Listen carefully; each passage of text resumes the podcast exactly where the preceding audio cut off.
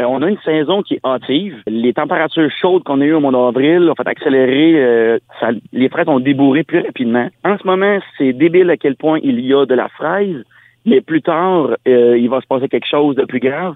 Euh, toutes les fermes, y compris moi-même, qui ont perdu des, des fleurs au gel, euh, des épisodes de gel qu'on a eu la semaine dernière, fait en sorte qu'il y a de l'abondance au début, ici, maintenant, et plus tard, là, il va se créer une rareté parce que ah. plusieurs fermes ont perdu des fraises.